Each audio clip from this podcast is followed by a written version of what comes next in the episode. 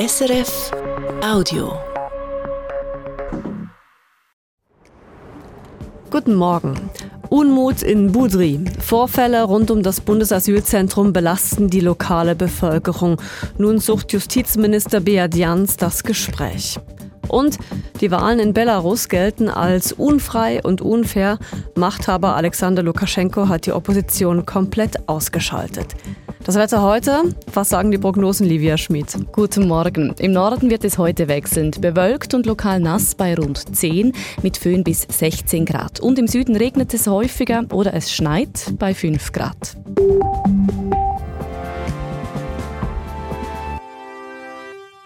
Es müsse sich etwas ändern beim größten Bundesasylzentrum der Romandie in Boudry. Davon sind viele im Kanton Neuenburg überzeugt. Die Kantonsregierung hat dem Bundesrat vor wenigen Tagen mitgeteilt, man würde die Vereinbarung, die es für das Bundesasylzentrum gibt, vorzeitig kündigen, falls es keine Verbesserung gäbe. Matthias Baumann berichtet. Er wolle nicht drohen, sagt der Kanton Neuenburg, aber in einem Schreiben an den Bund erwägt er, den Vertrag für das Bundesasylzentrum in Budri nicht über 2033 hinaus zu verlängern oder eine vorzeitige Beendigung in Betracht zu ziehen, falls es keine Verbesserungen in Budri gäbe.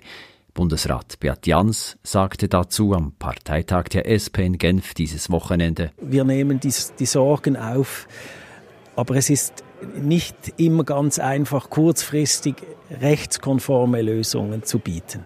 Er, so Justizminister Beat Jans, sei mit allen Kantonen im Gespräch und sie hätten beschlossen, dass wir gemeinsam in die Zukunft gehen wollen, miteinander die Eckwerte der Asylpolitik neu diskutieren wollen. Beim Westschweizer Radio kursierte bereits der Begriff Masterplan Asyl und der Walliser Regierungsrat Matthias Renach sprach dort von der Möglichkeit, die großen Bundesasylzentren zu verkleinern. Boudry hat 480 Plätze, ist das größte der Romandie. In der Gemeinde Boudry leben etwas über 6000 Menschen, aber, sagt die Neuenburger Staatsrätin Florence Natt gegenüber dem Westschweizer Radio, in den beiden letzten Jahren haben über 7000 Asylsuchende das Zentrum durchlaufen, mehr als die lokale Bevölkerung. Staatsrätin Natt spricht von großer Besorgnis. Die Bevölkerung stoße wegen vieler schwieriger Vorfälle an ihre Grenzen. Dieser Unmut wird durch den Verein Bien Vivre à Neuchâtel sichtbar. Er fordert in einer Petition, dass aus dem Verfahrenszentrum Budri entweder eine Einrichtung für Frauen und Familien wird oder die Schließung des Zentrums innerhalb sechs Monaten. Staatsrätin Nata möchte, dass im Zentrum in Budri Plätze abgebaut werden. Der Bund verliere damit vielleicht administrative Effizienz, aber man gewinne Akzeptanz bei den Menschen. Das sei keine Neuenburger Sache, das sei eine Angelegenheit des Landes. Matthias Baumer hat berichtet. Wir bleiben in der Schweiz. In Bern beginnt heute die Frühjahrssession. Livia Schmid, mit welchen Themen befassen sich denn die Ständerätinnen und Nationalräte in den nächsten drei Wochen? Der Ständerat diskutiert etwa erneut über die Revision des CO2-Gesetzes. Das aktuelle Gesetz ist noch bis Ende Jahr gültig. Das revidierte Gesetz soll der Schweiz dazu verhelfen, das Netto-Null-Ziel bis 2050 zu erreichen. Auf der Traktandenliste des Nationalrats steht unter anderem der Ausbau der Bahninfrastruktur. Zur Debatte stehen Investitionen von 2,6 Milliarden Franken, mit denen etwa der Lötschberg-Basistunnel ausgebaut werden soll. Beide Räte werden zudem über verschiedene Vorstöße diskutieren, die verlangen, einen Fonds zu schaffen mit Geld für den Wiederaufbau der Ukraine. Ein konkreter Betrag wird dabei nicht genannt in Entwicklungsländern einfacher investieren können. Das will die Schweiz zusammen mit weiteren rund 120 Ländern. Sie haben einem entsprechenden Abkommen zugestimmt, und zwar im Vorfeld des Treffens der Welthandelsorganisation WTO.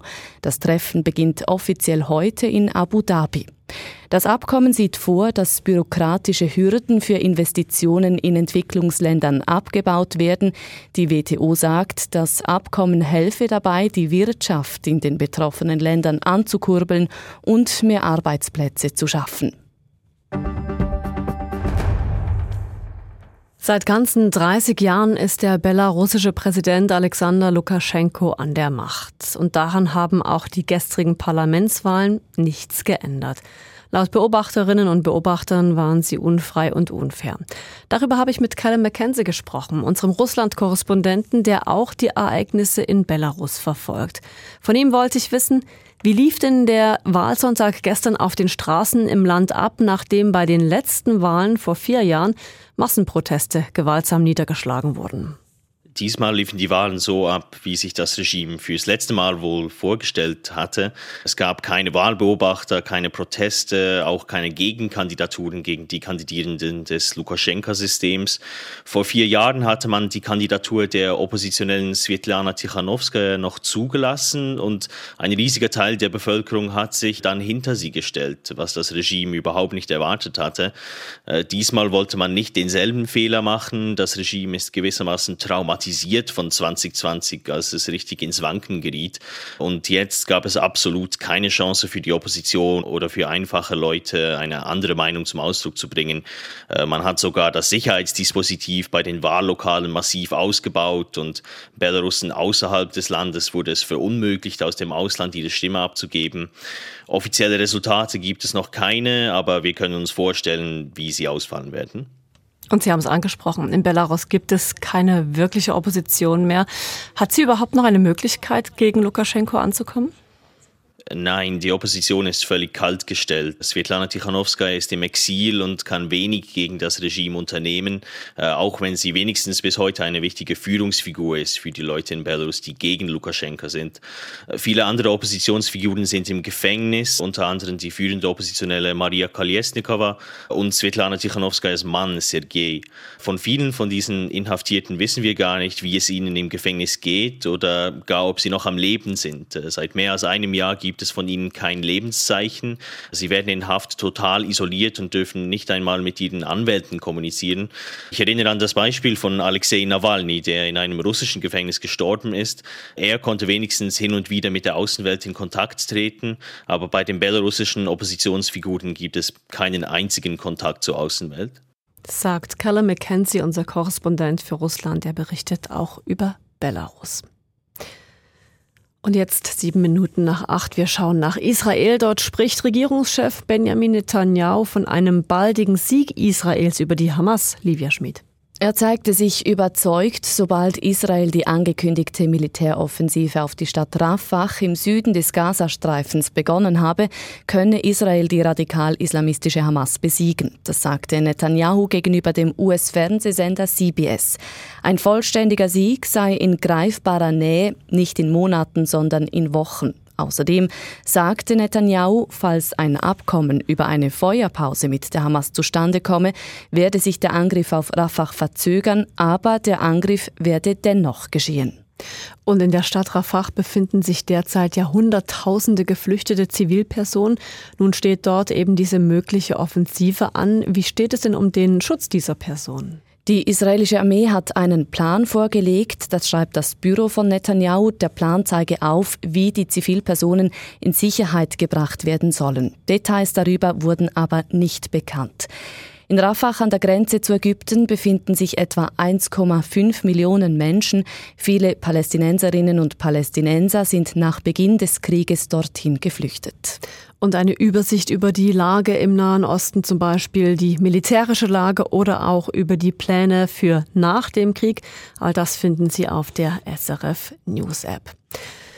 Und vor den Börsendaten gibt es hier noch Meldungen vom Sport. Zuerst zum Skialpin. Im kalifornischen Palisades Tahoe hat der Österreicher Manuel Feller den Slalom gewonnen vor dem Franzosen Clement Noël und dem Deutschen Linus Strasser.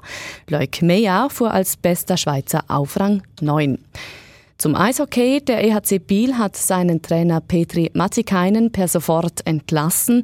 Der Club gibt als Grund die Resultate in den letzten Spielen an. Diese ließen wenig Zuversicht, dass der EHC Biel seine Minimalziele diese Saison noch erreiche. Bis Ende Saison übernehmen zwei Interimstrainer. Die Börsendaten von SIX, der Nikkei-Index in Tokio steigt um 0,3 Prozent. Der Euro wird zu 95 Rappen 42 gehandelt, der Dollar zu 88 Rappen 11. Das war ein Podcast von SRF.